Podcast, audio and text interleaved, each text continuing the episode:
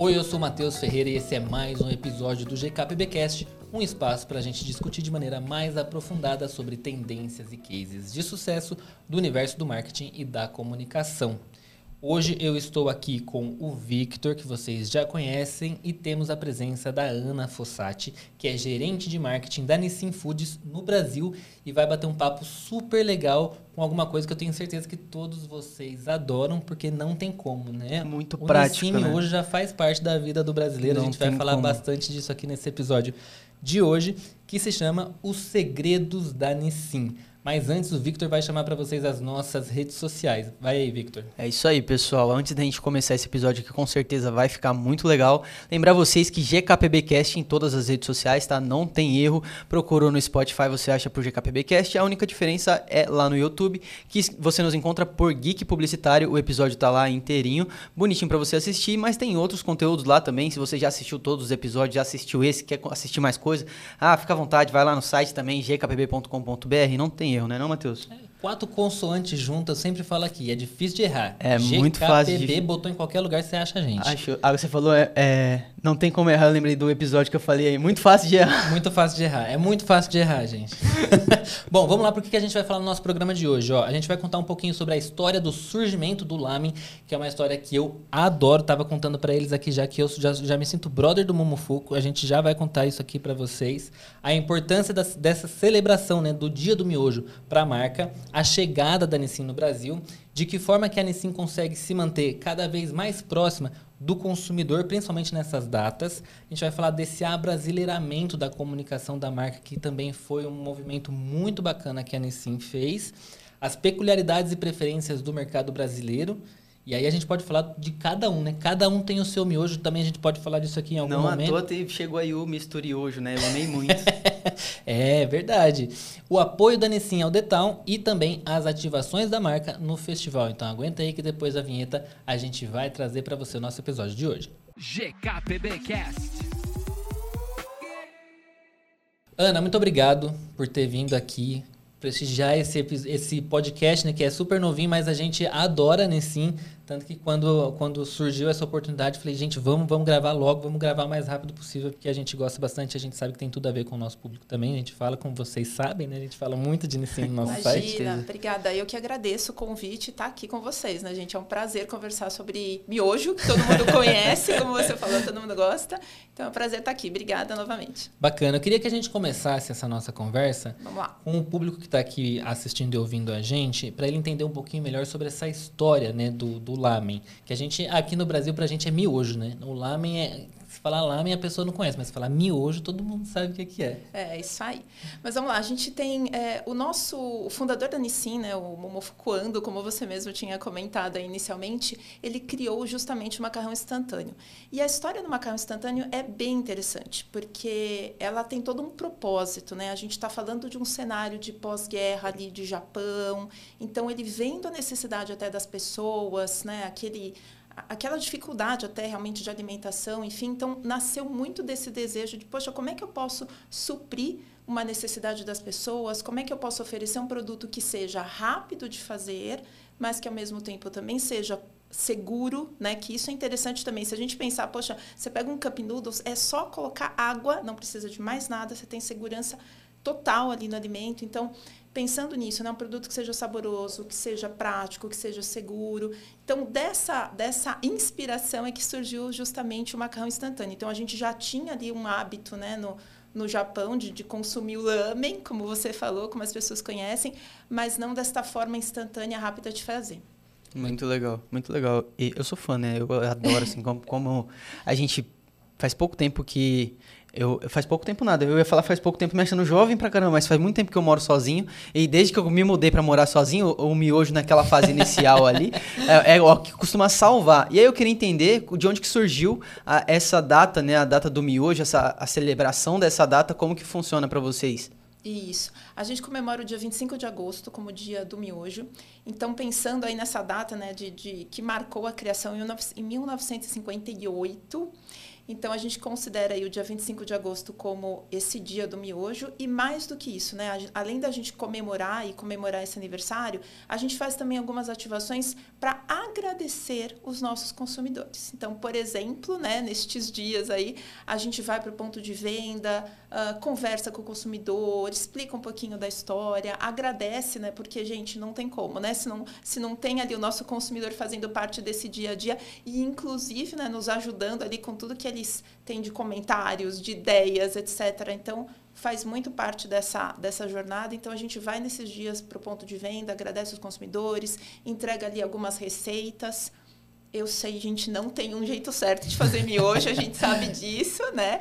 Mas a gente entrega ali como é que você pode incrementar o seu miojo, fazer algo diferente. Então, essa é a proposta. Realmente, para a gente é uma comemoração, é, é, um, é, muito orgulho, né? Como eu disse, acho que esse começo é bem, é bem interessante, bem bonito e a gente realmente tem fica bastante feliz de estar tá comemorando esse dia. Muito legal. Legal.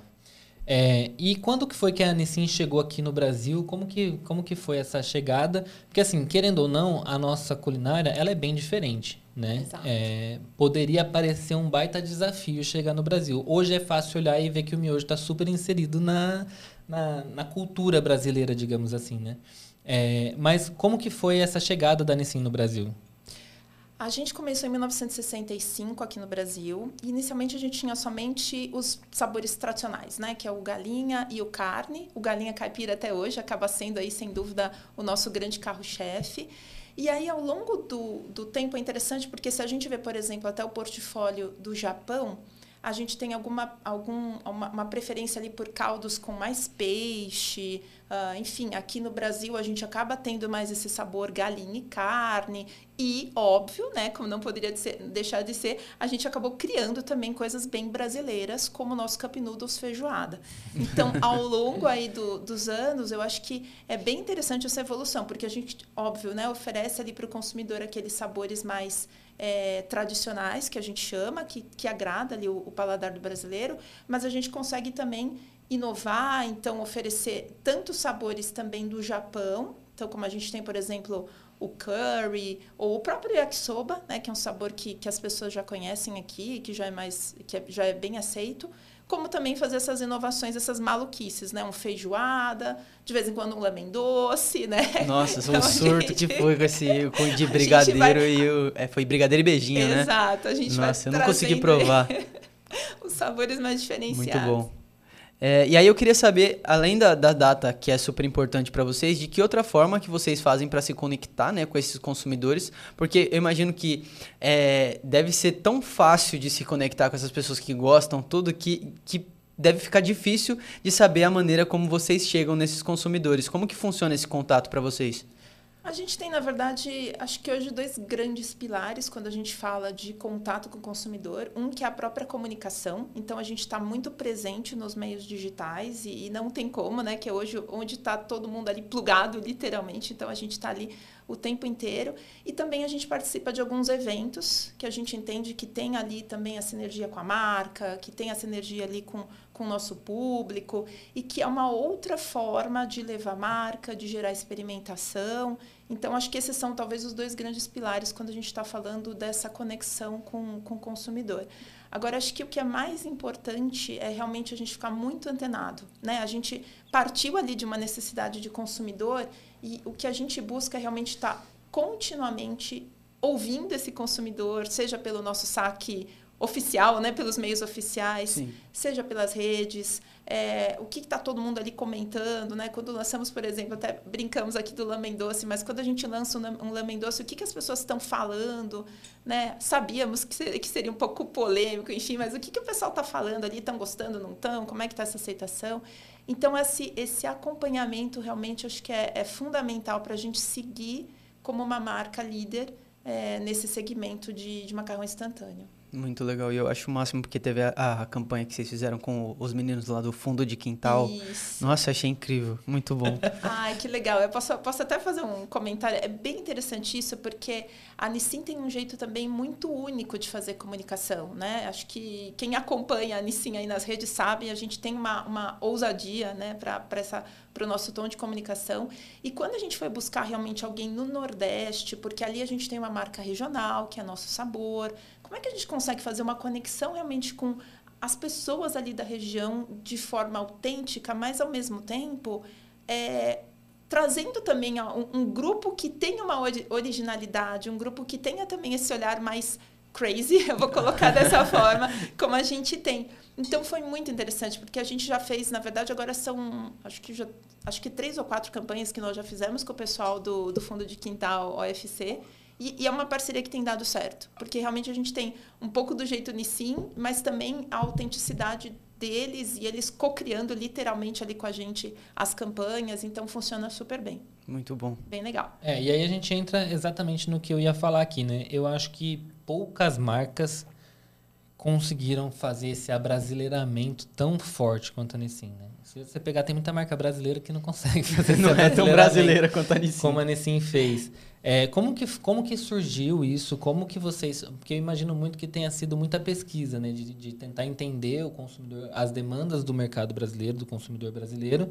E aí chegar nessa decisão. E uma coisa que a gente fala com basicamente todo mundo que senta aqui é a gente falou isso muito no episódio do Duolingo que a gente fez, né? É como explicar para o global. Sempre a, a, a principal dificuldade, como explicar para o global como é que funciona o Brasil, né? Que Sim. o Brasil Exato. tem as suas peculiaridades. Quando você vai para redes sociais, ainda é muito mais peculiar. Se você pega um Twitter, o humor ali é extremamente diferenciado de qualquer outro lugar do planeta, né?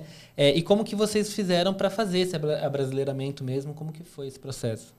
Legal. É até interessante a gente falar de como explicar o Brasil, porque o Brasil, por si só, já tem vários Brasis, Brasil, né? Enfim, sim. a gente tem muita particularidade ali, mesmo em, né, ali, só pensando no que a gente tem ali de região, o que a gente tem de diferença, como eu comentei do próprio Nordeste, o que funciona no Nordeste nem sempre vai funcionar no Sul, enfim, então a gente tem realmente essa, essas particularidades é, é, o que você falou. Acho que foi justamente isso. Primeiro, muita pesquisa com o consumidor. A gente tem pesquisa, por exemplo, que entende justamente essas questões regionais. Né? Então, embora a gente tenha um produto que é super, é, que tem uma penetração alta nos lares, é consumido em várias regiões, em todas as regiões, a gente tem liderança também em várias regiões, mas como é que a gente consegue entender como é que o consumidor do Sul prepara, como é que o consumidor do Nordeste prepara? Então, tem, um, tem primeiro uma base aí de pesquisa, né, que é fundamental para a gente ter esse, esse entendimento, e aí eu acho que o segundo elemento talvez seja um pouco a questão da ousadia, como eu tinha comentado, que eu acho que a gente tem muito é, um olhar, a, a, nossa empresa é de origem japonesa, né? Então a gente tem por um lado um olhar é, diferenciado até de comunicação que já vem um pouco da nossa cultura e também da própria ousadia Nissin, porque a, a Nissin também no Japão tem uma postura de comunicação mais ousada, e a gente acaba trazendo isso também quando a gente faz essa abrasileirada, como você falou, né? Então, seja um sabor diferenciado como o feijoada, que, eu, que a gente comentou, ou quando a gente fez agora o misture hoje, por exemplo, né? Por que não? A gente, a gente via ali alguns, comentar, alguns comentários de consumidores, né? É, misturando sabores e tal. Gente, por que não a gente lançar realmente... Nunca, né? Oficialmente né, o nosso Misture hoje e até convidando os consumidores a votarem para essa para essas possibilidades aí de, de combinações de sabores. Então, é muito interessante. Então, acho que tem, tem um pouco do entendimento do consumidor e, por outro lado, também essa... Não, não ter medo, né? Acho que de criar e de tentar inovar e vamos ver como é que vai ser depois aceito esse produto. Queria dizer aqui que o Galicai Bacon é o meu preferido, tá? Ah, Inclusive, ah, ontem eu comi o Galicai é Bacon, eu comprei vários no que eu vi no mercado, porque como é limitado, a gente fica no desespero, né? Eu compro de lotes o, o, o Galicai Bacon. Olha, meu deixar... favorito também, viu? Ah, é? Aí, tá é, vendo? Vai ter que bom. ficar. Já, já vamos deixar o pedido aqui. é, deixa aí. Esse pra... tem que ficar aí em linha depois que passar a campanha. Achei muito legal, achei muito divertido. É, dá pra, a gente sente, né? Toda vez que a gente está lá no escritório escrevendo alguma coisa assim, a gente consegue sentir é, que a marca escuta os consumidores. E a gente tá ali fazendo notícia e a gente tem os comentários, né? Então a gente posta nas redes sociais, a gente tem a caixa de comentários. Então a gente está o tempo todo lendo o que o consumidor está falando e a gente vê que a Nissin também está fazendo isso muito, né? Sim. É, é nítido assim que todas as novas campanhas, todos os, os lançamentos de produtos, eles vêm de uma marca que escutou demais o que aquele consumidor está falando. E acho que o público, no final das contas, deve ficar muito feliz, porque é aquela coisa que você fala, não acredito que eles fizeram isso É. de novo.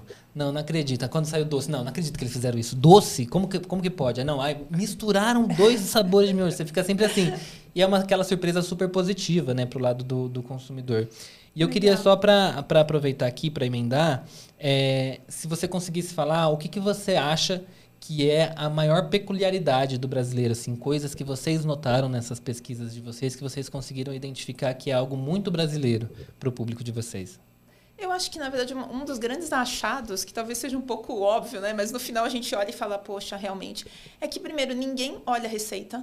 Né? Então, a gente lá atrás, a gente até fez uma campanha que a gente admitia e falava, gente, realmente não adianta. A gente coloca ali uma sugestão, mas cada um acaba fazendo literalmente do seu jeito, né? Então, a- é, a- aí seja a quantidade de caldo também, que é uma coisa bem, é, por exemplo, né? No Japão a gente tem mais o consumo como caldo. Aqui as pessoas elas tanto tiram um pouquinho do caldo, deixam todo o caldo, enfim, você tem ali é, é, várias formas. Mas eu acho que o que é mais interessante é que o brasileiro é muito criativo com o miojo, né? E a gente até brinca.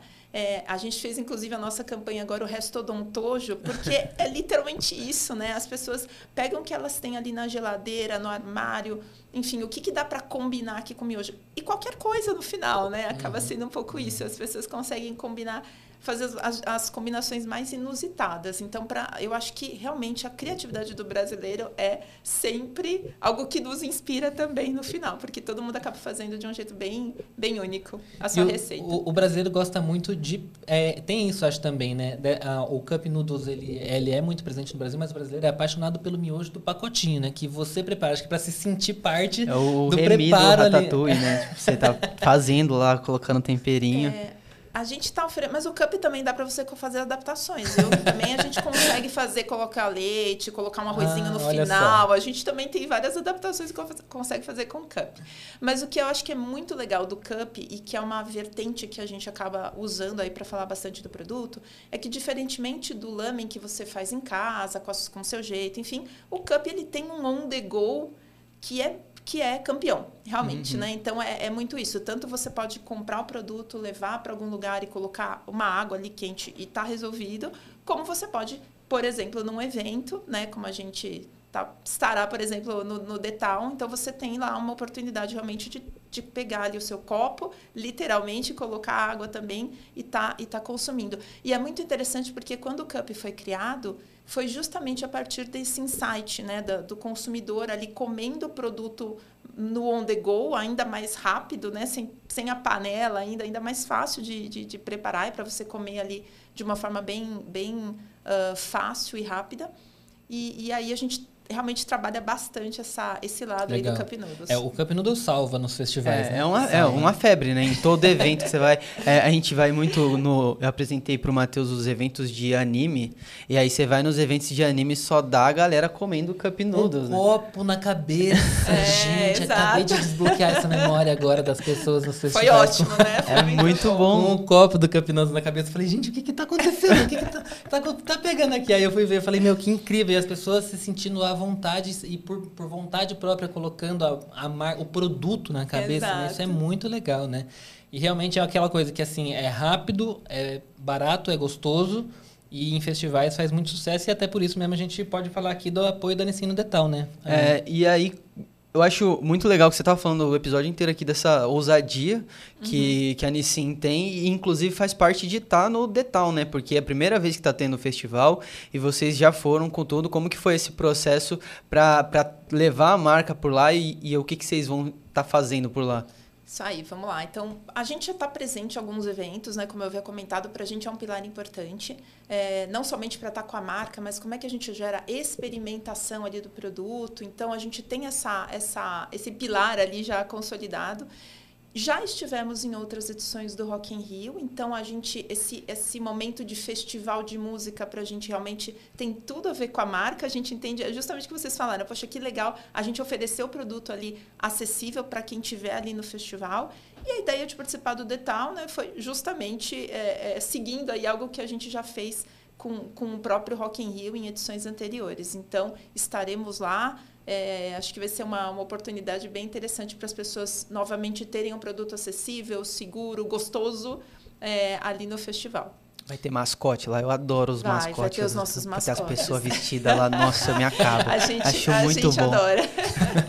E o público Até- gosta muito também. O público gosta. Não, é até legal você falar dos mascotes, porque a gente tem vários personagens aí, digamos, né? Então a gente tem o nosso Cupman, temos agora, até no, no lançamento do, do UFO, né? Que é um dos nossos novos produtos, a gente acabou desenvolvendo aí um novo personagem que é o Ufão, também super querido.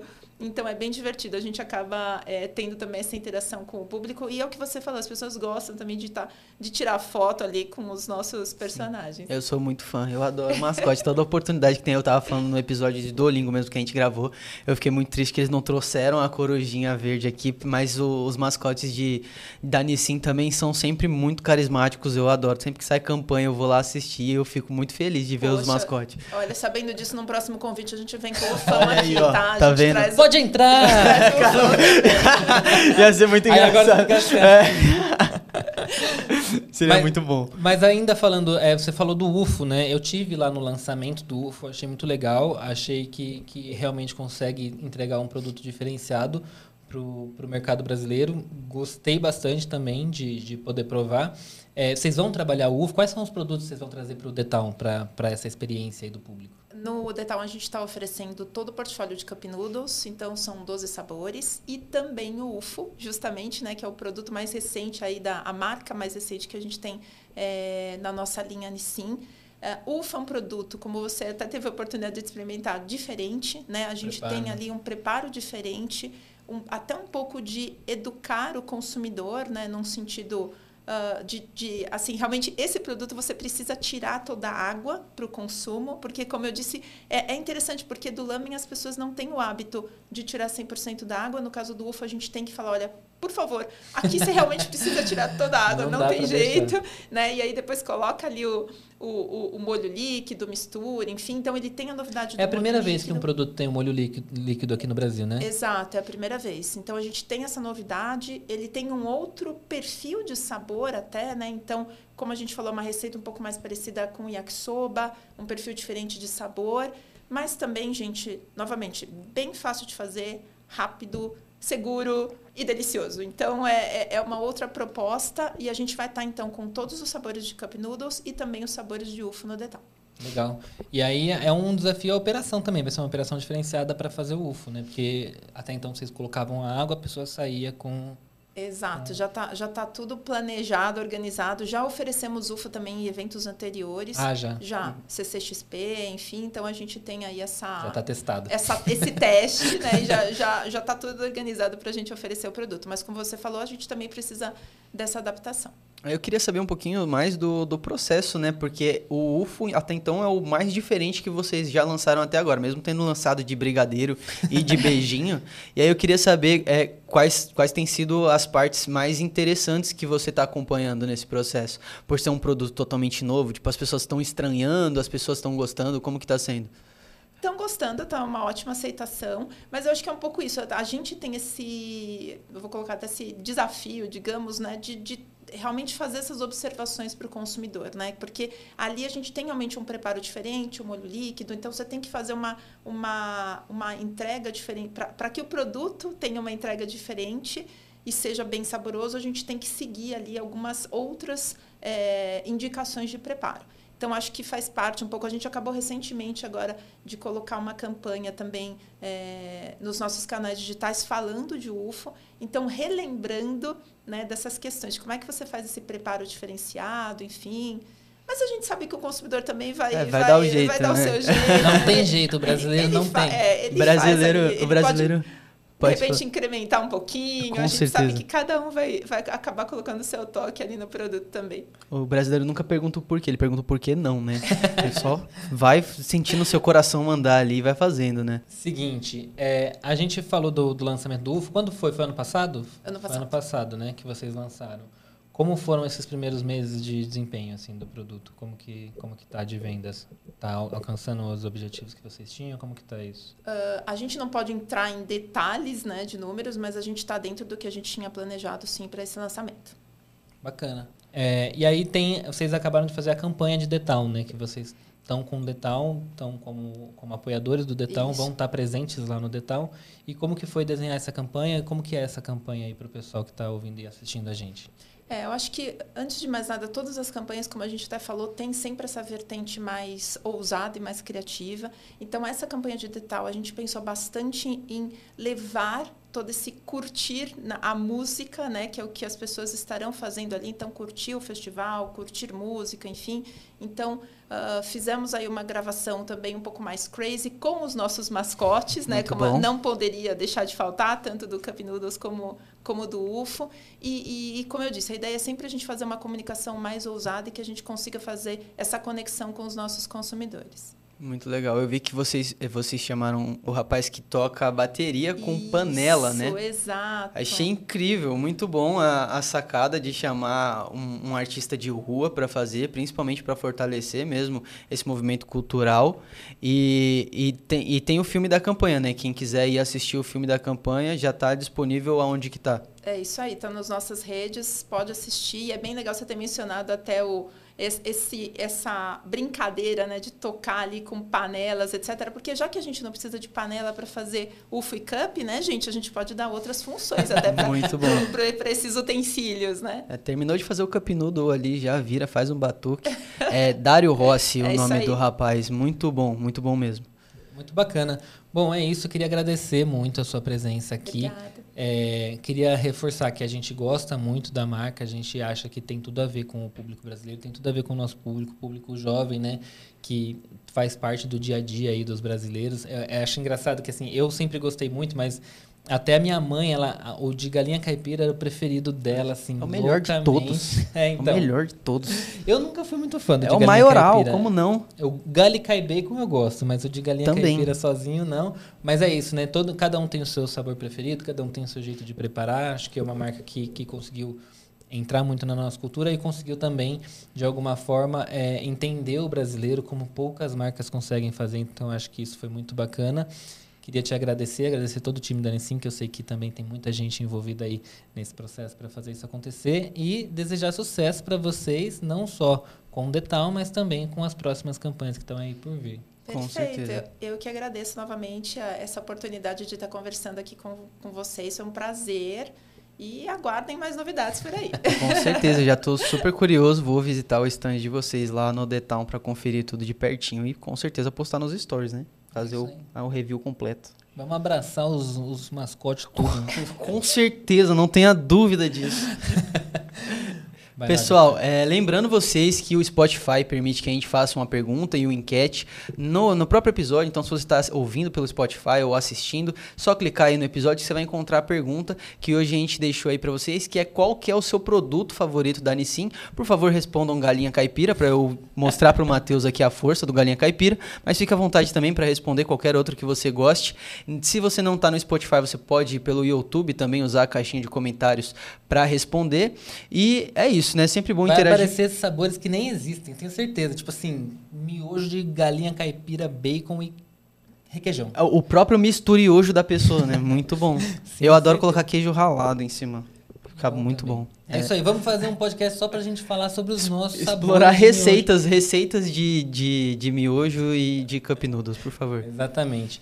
Pessoal, eu queria lembrar vocês também das avaliações. Você pode deixar aí cinco estrelinhas pra gente no Spotify e também pode deixar o seu joinha no nosso vídeo aí no YouTube. Certo? Certo. E nas nossas redes sociais, pessoais e tudo mais, é, GKPBcast, não se esqueça, lembrando vocês de novo aqui, você encontra eu por Victor A. Alexandro em todas as redes, muito fácil. O Matheus é Matheus Ferreira no Twitter e Ferreira Matheus no Instagram. Ana, você quer compartilhar com a gente as redes sociais onde que as pessoas encontram Nissin, que também, nossa, deve ser muito difícil de achar. né? Exato. A ge- A gente não, é, só- é super tranquilo. É só Nissin e Cup Noodles. A gente tem as redes aí para os dois, É as duas, né? para as duas grandes marcas. Muito bom. Muito obrigado, Ana, por esse Obrigada de episódio. novo. Obrigado você que está nos ouvindo, nos assistindo, nos acompanhando em todos os episódios e até a próxima. Falou, gente. Até mais. Obrigadão.